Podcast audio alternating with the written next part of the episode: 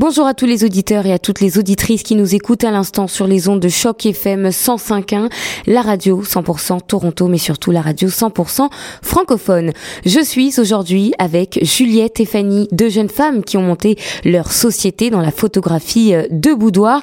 Elles sont arrivées à Toronto il y a cinq ans et leur grande ambition est de mettre en scène des femmes en lingerie, mais qui font aussi du nu une façon pour ces femmes déterminées de tenter une nouvelle expérience mais surtout de se sentir à l'aise avec leur sensualité et pourquoi pas les aider à avoir confiance en elles. Bonjour les filles. Bonjour. Bonjour. Bienvenue les filles dans les locaux de 105.1 Choc FM. Je vais vous laisser vous présenter à nos auditeurs pour qu'ils fassent connaissance un petit peu avec vous.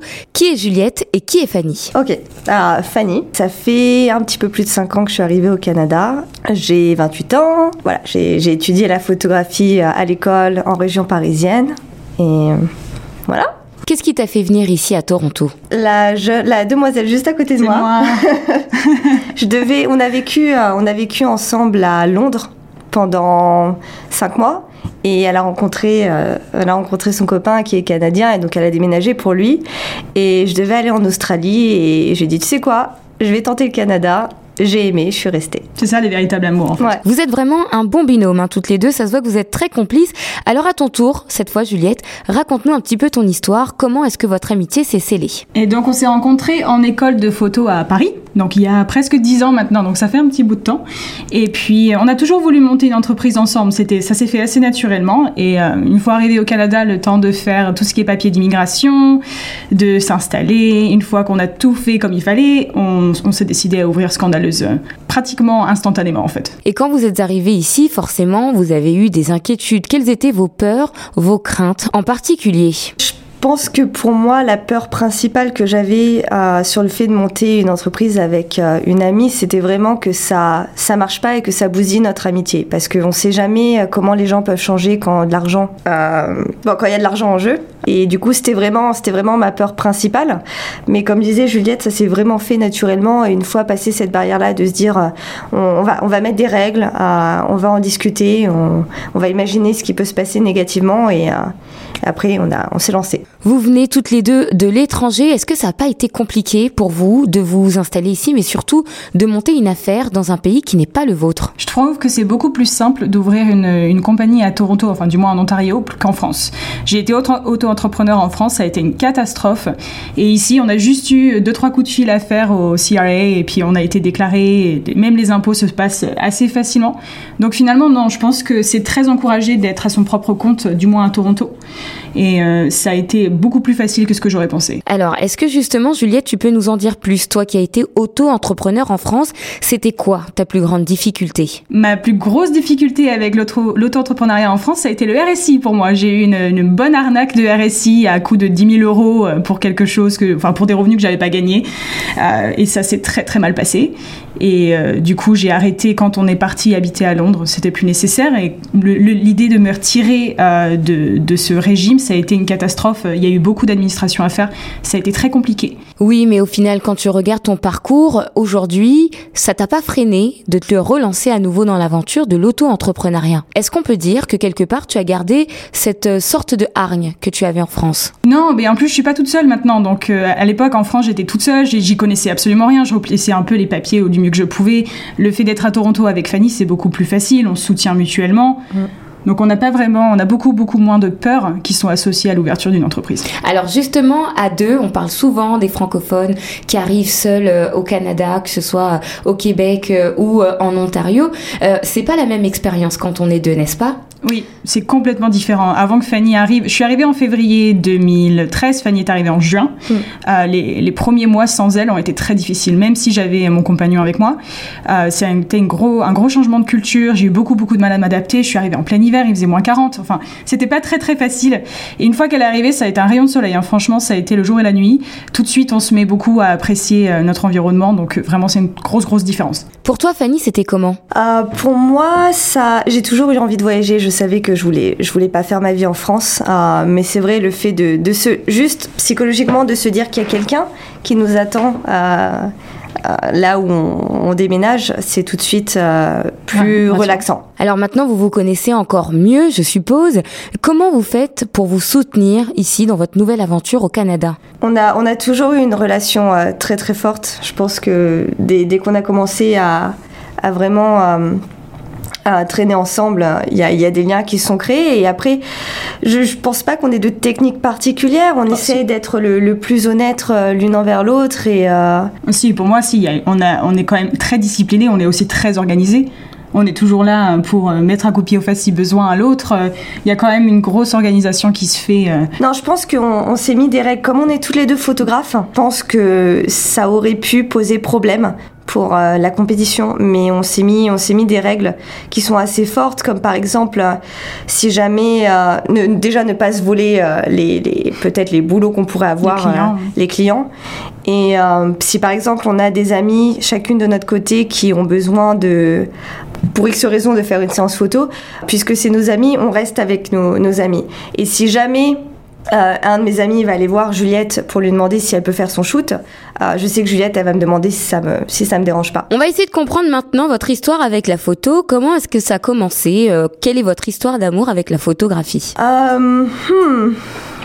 De ce que je me rappelle, j'avais 8 ans et j'avais eu pour la première fois un appareil photo digital qui ressemblait à une machine à laver d'ailleurs, un truc qui était énorme. Et, et je me rappelle que j'avais jamais été vraiment dans la attirée par la photo et dès que j'ai eu cet appareil, euh, j'ai eu un déclic en fait et, euh, et j'ai commencé à faire des photos de des trucs créatifs autour de moi dans mon environnement de nature. Et après euh, j'ai un peu arrêté parce que tout le monde me disait que je pourrais jamais vivre de la photo, que c'était pas possible. Donc du coup j'ai fait du toilettage pour chiens, premier job, ensuite j'ai fait de la vente pendant deux ans. Et après je me suis dit je vais tenter, je vais faire une école photo, on va voir si ça marche pas, bah ça marche pas. Et ça marche. Juliette? Moi, j'ai commencé plutôt quand j'étais adolescente. Euh, pareil, les mêmes raisons. Euh, tout le monde me disait qu'on pouvait pas faire carrière en photo et que c'était bouché. Mais du coup, je m'étais mis en tête de faire de la retouche. Et pour faire de la retouche, il fallait faire des photos à. Et j'ai vraiment pris goût, en fait. Et euh, ça a commencé vers mes 15 ans. Puis j'ai fait un lycée général, j'ai passé mon bac et ensuite je me suis donné un an en école de photo pour voir ce que ça donnait.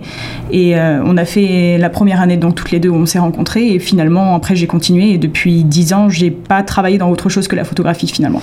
Alors aujourd'hui vous êtes spécialisé dans la photo de boudoir. Est-ce que vous pouvez expliquer à nos auditeurs par exemple qui ne connaissent pas ce que c'est que le boudoir, qu'est-ce que ça représente pourquoi le boudoir en particulier? Le boudoir, c'est photographier des femmes ou parfois des hommes aussi, mais principalement des femmes en lingerie ou euh, du nu. C'est un bon moyen de se récompenser, de profiter de, soi, de prendre du temps pour soi. Euh, et c'est un, bon, c'est un très bon moyen aussi de, euh, de garder euh, des, des souvenirs. Oui, on, photographie. Notre clientèle principale, c'est les femmes, même si on a quelques hommes et on a fait un peu de couple. donc on photographie des femmes qui ont entre 30 et 50 ans. Et, et c'est vraiment des, des, femmes qui savent ce qu'elles veulent dans la vie. Elles sont... voilà, ont une, une, force et une volonté de, de, tester des nouvelles expériences et, euh, comme tu disais au début, euh, vraiment de, de jouer avec leur sensualité et de, de, se sentir plus à l'aise avec leur corps. Voilà. Pourquoi le boudoir en particulier et pas autre chose? C'est assez, c'est très très vulnérable de se mettre à nu devant un, devant un ou une photographe. Donc généralement, les clients qu'on a sont très très intéressants en fait. Le fait qu'ils aient assez de force pour pouvoir se, se donner ce genre de challenge, ça rend le, les séances euh, vraiment spéciales. Alors ce qui est intéressant de savoir aussi, c'est que beaucoup de personnes, comme vous le dites si bien, sont pas du tout à l'aise avec leur corps. Alors comment vous faites pour les aider? Est-ce que c'est pas une sorte de thérapie? Oui, oui, euh, c'est c'est tout un coaching derrière en quelque sorte parce qu'on le on les rencontre déjà avant le photo shoot. Euh, et c'est pas, elles arrivent pas euh, dans le studio et on leur dit ok, mets-toi là, enlève tes vêtements et sois jolie. C'est pas du tout ça. On, vraiment, on les pose, on, on, leur montre des poses, on joue aussi le rôle de modèle devant elles, euh, on essaye de les mettre à l'aise, on fait beaucoup de blagues. Euh, c'est très important. On shoot, on shoot tout le temps toutes les deux aussi. Et on, shoot jamais, tout le temps toutes les deux. Ça aide d'avoir une équipe qui est souriante, qui est dynamique, qui a un bon sens de l'humour. Ça aide beaucoup à détendre les gens. Et le fait d'être des femmes, deux jeunes femmes à Toronto. Est-ce que ça vous aide en particulier? Femmes et françaises. Dans le boudoir, oui, absolument. Pour quelle raison? Quand on parle de la France, on, tout de suite, on a le côté sexy qui arrive, on a le côté Chanel, l'Hello Black Dress. On est censé être très à l'aise de, enfin, dans notre peau, en fait. Donc, du coup, automatiquement, déjà, le mot boudoir est français et mm. on l'utilise aussi en anglais. Donc, automatiquement, quand les gens découvrent Scandaleuse et qu'ils voient, qu'ils voient qu'on est géré, que c'est géré par deux Françaises, tout de suite, on, a, on gagne en crédibilité sans rien faire, en fait. Donc, c'est un peu magique pour ça, pour le coup. Et le fait d'être des femmes en boudoir, c'est un gros avantage parce que quand tu es une femme, déjà te mettre en lingerie devant un étranger, c'est très difficile. Mais si en plus cette personne est un homme, euh, c'est encore plus difficile. Et nous, on se rend compte dans le métier que la façon dont les femmes photographient les femmes et la façon dont les hommes photographient les femmes, c'est totalement différent. Et c'est des angles qui sont pas forcément flatteurs, c'est beaucoup plus vulgaire. Je fais pas une généralité et il y a, y a, beaucoup d'hommes euh, qui sont photographes et très très bien et artistes, mais la plupart du temps, on voit quand même, on peut voir la différence entre des photos faites par des hommes, de femmes, et des photos de femmes faites par des hommes, euh, faites par des femmes. Alors ça tombe très bien que vous disiez ça parce que moi j'aimerais comprendre du coup où est votre différence quelle est votre particularité? Qu'est-ce que vous faites, selon vous, euh, de différent par rapport euh, à un homme? Qu'est-ce qui fait la différence chez vous? Je pense qu'il y a une grosse sensibilité de notre côté, en fait. On, respecte euh, les, choix de la cliente. On ne la force pas à se déguiser. Elle ramène sa propre lingerie. Le fait de faire une consultation avant, ça nous aide beaucoup à voir quelle atmosphère on va, créer avec elle. Et le jour de la séance, on a une vague idée de ce que la personne recherche. Il y en a qui vont vouloir quelque chose de très doux, très sensuel, d'autres qui vont vouloir quelque chose de beaucoup plus poussé.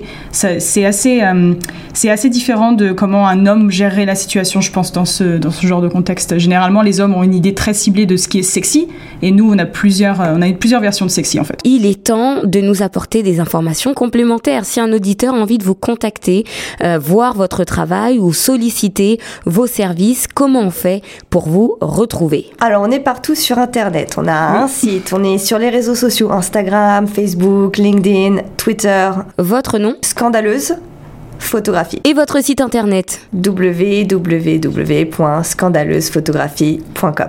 Donc c'est scandaleuse le mot français et photographie le mot anglais. Voilà, c'est la fin de notre interview. Merci Fanny, merci Juliette d'avoir été avec nous dans nos studios de Choc FM 105.1. J'ai été très contente d'avoir pu présenter votre activité à nos chers auditeurs. Comme vous avez l'information maintenant, vous savez, chers auditeurs, que si vous voulez contacter Fanny et Juliette, vous pouvez leur écrire au www.scandaleusephotographie Parfait, euh, merci Fanny. Quant à nous, chers auditeurs, on reste ensemble et on continue en musique.